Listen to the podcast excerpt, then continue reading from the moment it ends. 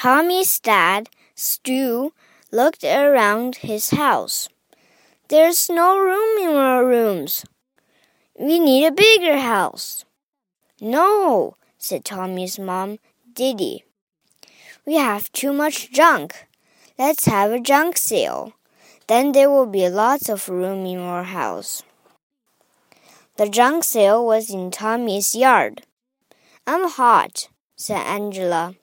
Tommy reached into a box.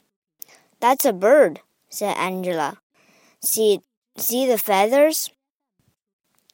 Tommy said, It's not a bird, it's a tummy tickler. Tickle my tummy, said Chuckie. Tommy tickled Chuckie right on the tummy. Chuckie giggled. There's something soft inside, said Chuckie. Tommy reached into the box. Baseball pajamas. Let's play ball. Tommy put on the pajama top. Chuckie put on the pajama bottom.